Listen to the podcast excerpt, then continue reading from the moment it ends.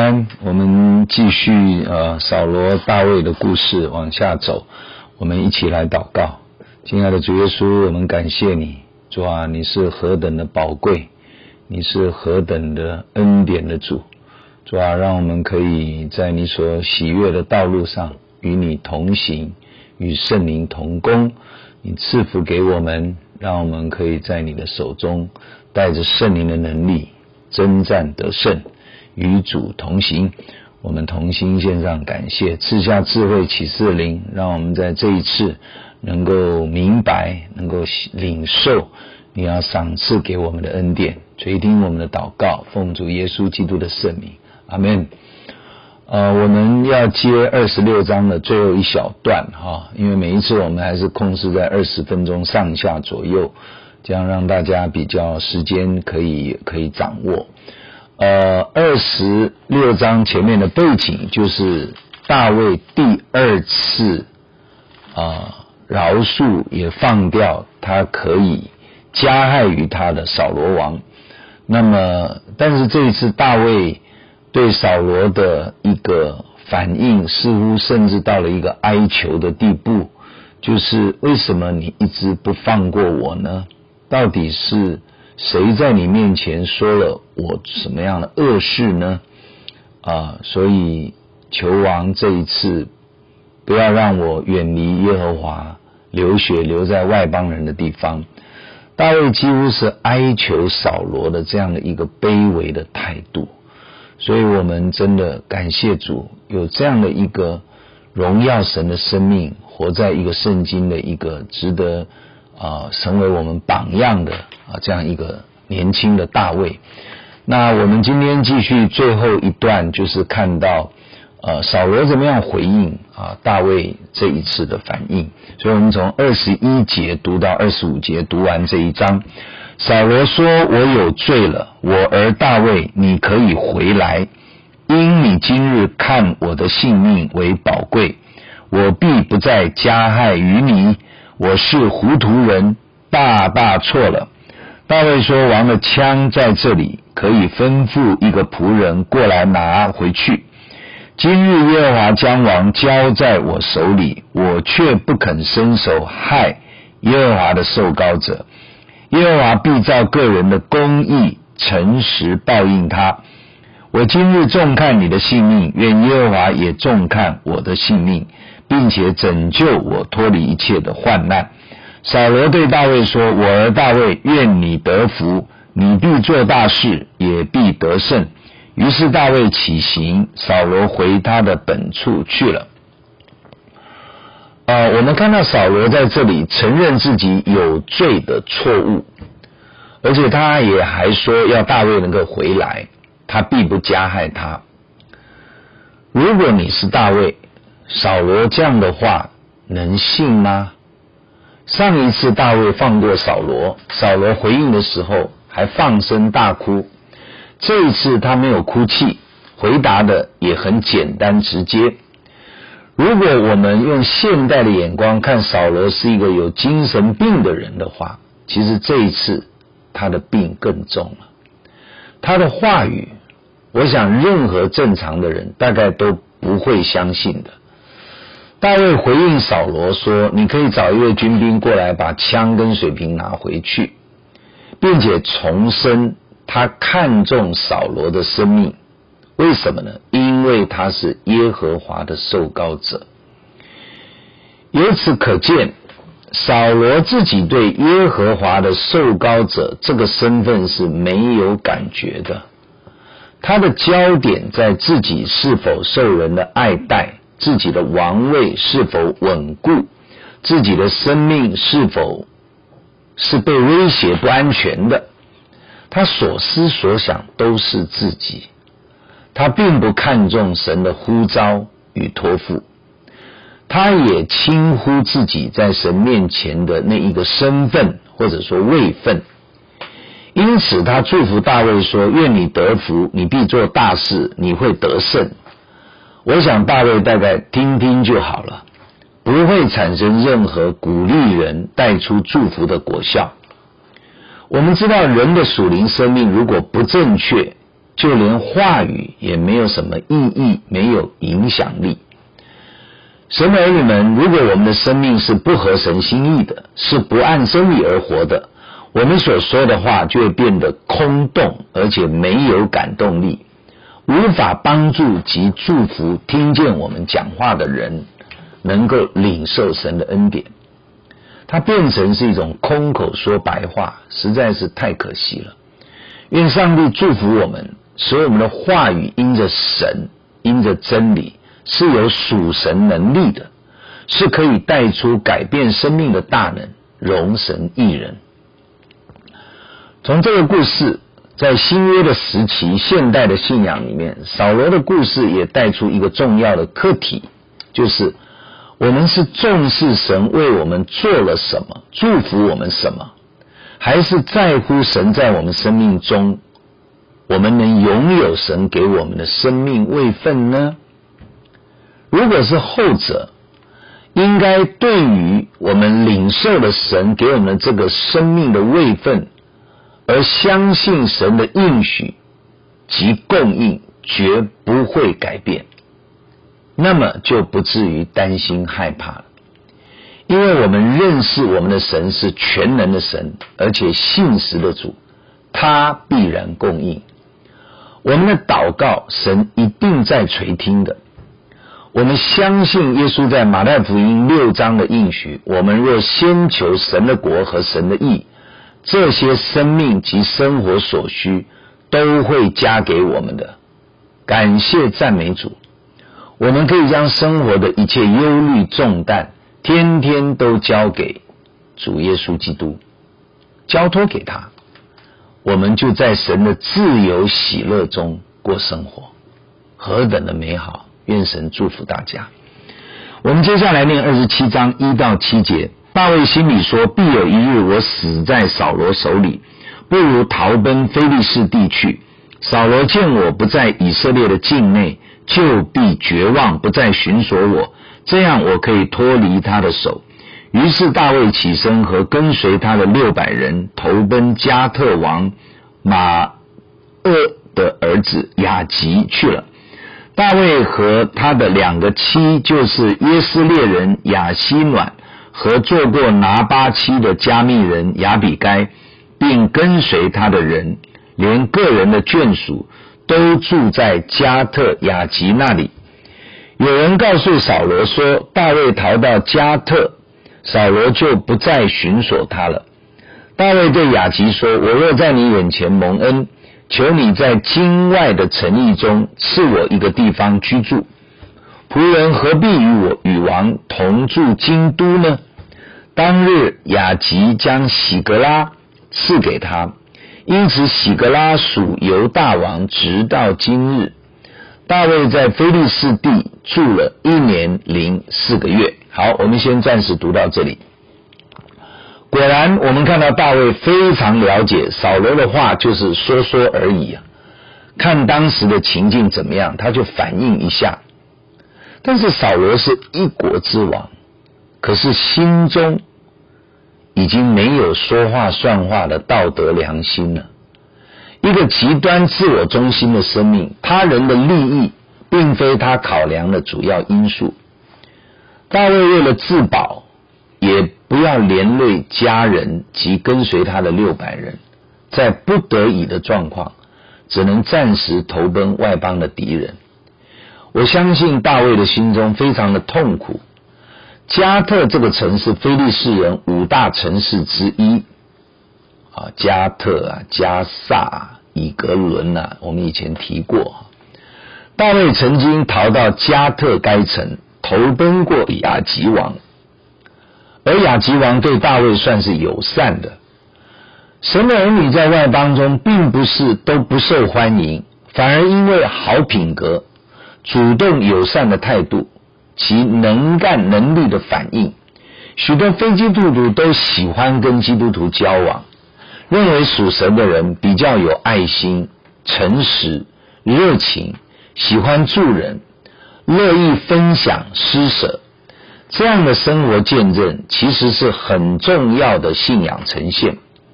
神并没有要属他的人断绝与周围人群的互动关系，只待在教会或者说教堂里，而都没有外面的朋友。耶稣在马太福音五章说：“你们是世上的光，是世上的盐。点灯不是放在斗底下，乃是放在灯台上，就照亮一家人。我们的生命见证是活在人群中的，是彰显基督荣美的。一个基一个基督徒的生命，并非只活在教会的内部。如果是这样，使徒行传一章八节的见证就出不去了。”我们可以去各处分享福音的见证，行善助人，让神的爱分享去给周围的人群。所以使徒行传一章八节叫做圣灵降临在你们身上，你们得到能力以后，就要去到甚至世界的各地去传扬，为耶稣做见证。在现代的社会中，显明真神的生命。我们可以活出不一样的作为呈现。当然，我们还是要在教会里同心祷告，接受装备，领受真理，也领受圣灵的能力，然后就勇敢地活出遵行神的真理及福音的见证，神迹奇事就必随着我们的脚步。好，我们接下来读八到十二节，哈，二十七章比较短，这样就读完了这一章。第八节，大卫和跟随他的人上去侵夺基述人、基色人、亚玛力人之地，这几族历来住在那地，从苏尔直到埃及。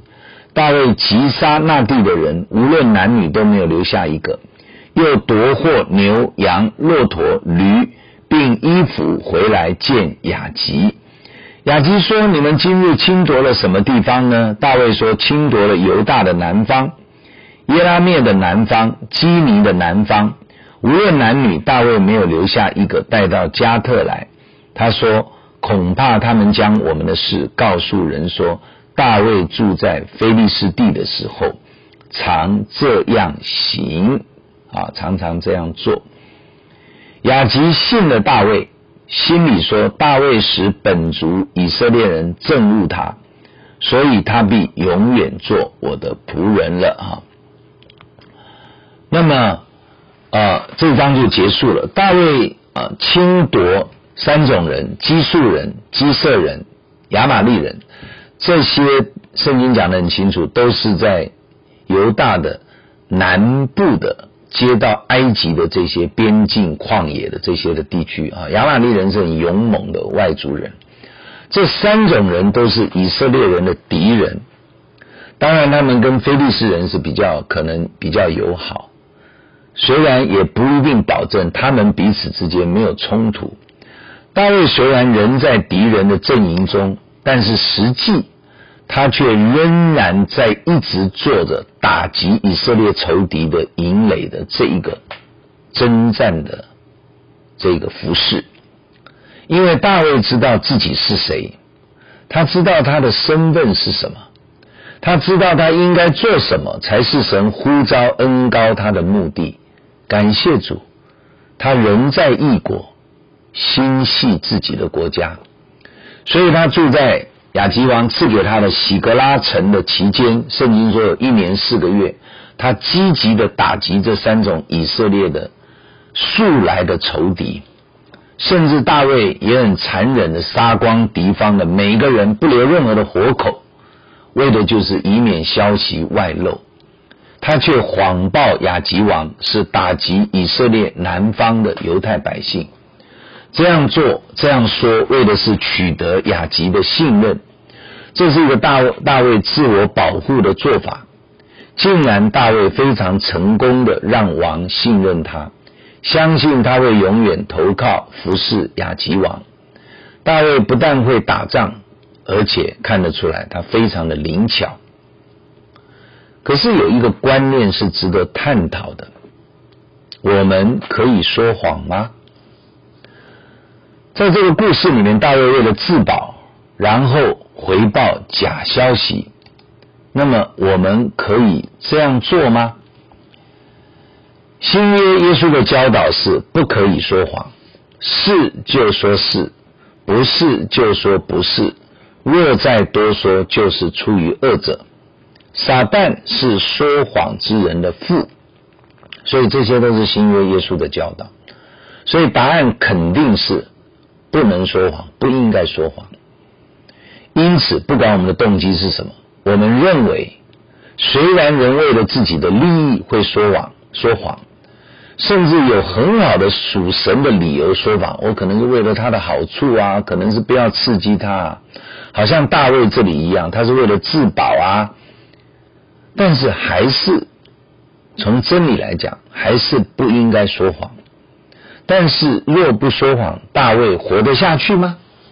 有时候我们会自我解释自己违背真理的行为，但是所谓的真理就是真理，不能改变的。罗马书十二章说：“宁可让步，听凭主的愤怒，就是听凭主怒，神必定会伸冤审判的。”大卫为了活得下去，可能他认为这样说谎并没有不对。可是他如果没有说谎，他怎么知道神不会保护他呢？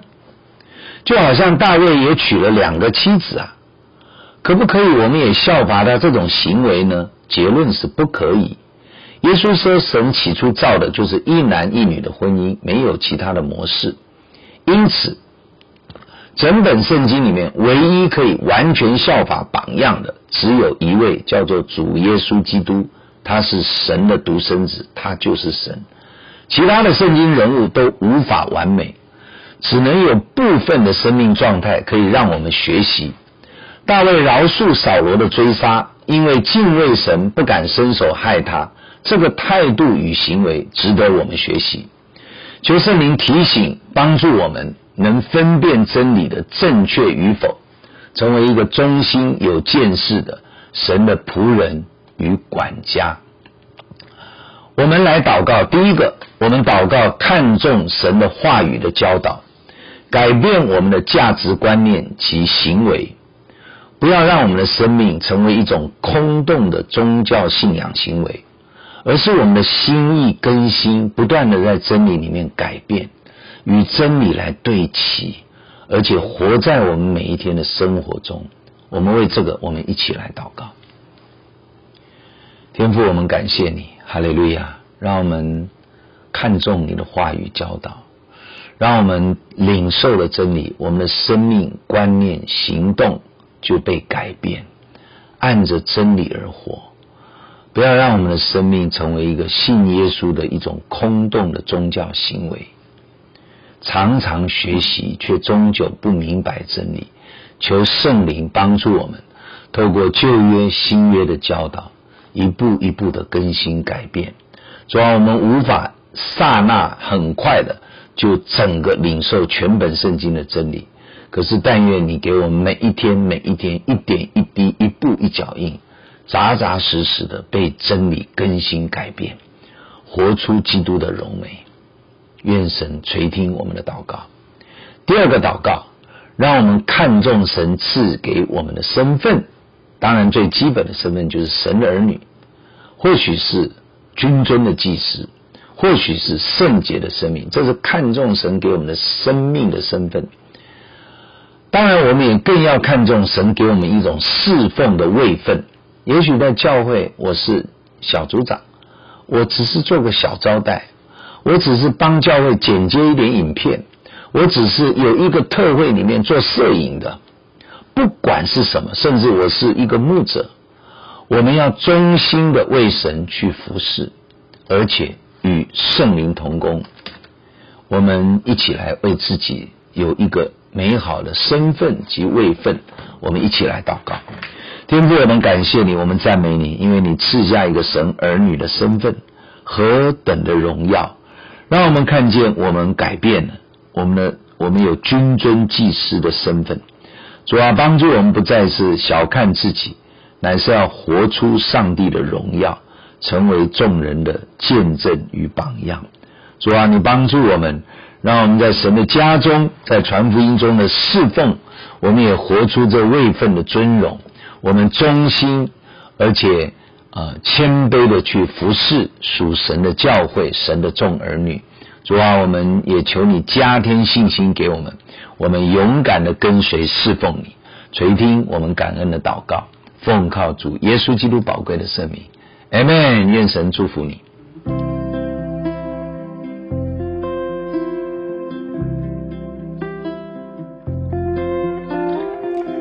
你喜欢我们的分享，欢迎按赞、订阅、开启小铃铛。愿神的话每一天成为我们随时的帮助。你也可以把连接传给需要的人。愿上帝祝福你，阿门。如果你喜欢我们的分享，欢迎按赞、订阅、开启小铃铛。愿神的话每一天成为我们随时的帮助。你也可以把连接传给需要的人。愿上帝祝福你，阿门。